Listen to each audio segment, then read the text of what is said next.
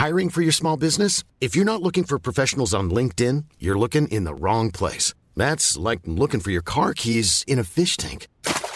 LinkedIn helps you hire professionals you can't find anywhere else, even those who aren't actively searching for a new job but might be open to the perfect role. In a given month, over 70% of LinkedIn users don't even visit other leading job sites. So start looking in the right place. With LinkedIn, you can hire professionals like a professional. Post your free job on linkedin.com slash people today.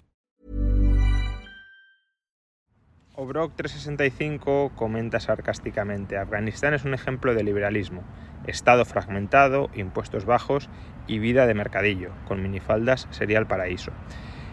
Yo creo que muchas veces eh, se confunde, eh, más allá del sarcasmo de- del comentario, pero que es un comentario que muchos tienden a hacer de manera más o menos seria, muchas veces se confunde lo que es una condición necesaria para el liberalismo con lo que es una condición suficiente para el liberalismo. Tener un Estado pequeño es una condición necesaria.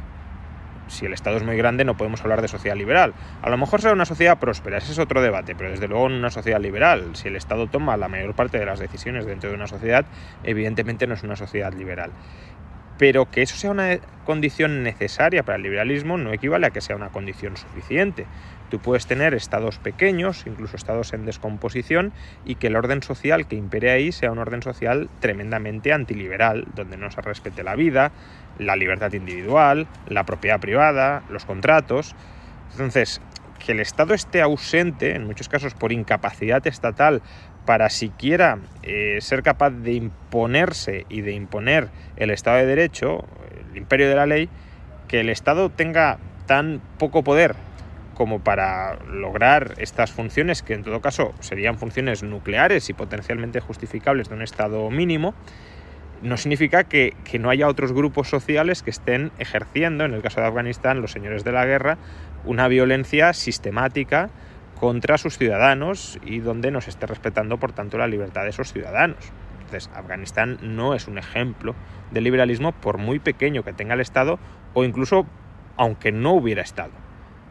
Porque lo que caracteriza al liberalismo es el respeto a la vida, a la libertad, a la propiedad privada y los contratos. Y si eso, por culpa del Estado o por culpa de otros, no siempre tiene por qué ser el Estado, y en ocasiones el Estado incluso podría actuar como contrapeso frente a, otros, a esos otros eh, poderes coactivos, poderes sociales coactivos como los señores de la guerra, ya sea si por el Estado o por otras entidades no estatales no se respeta la vida, la libertad, la propiedad y los contratos, no podemos hablar de liberalismo.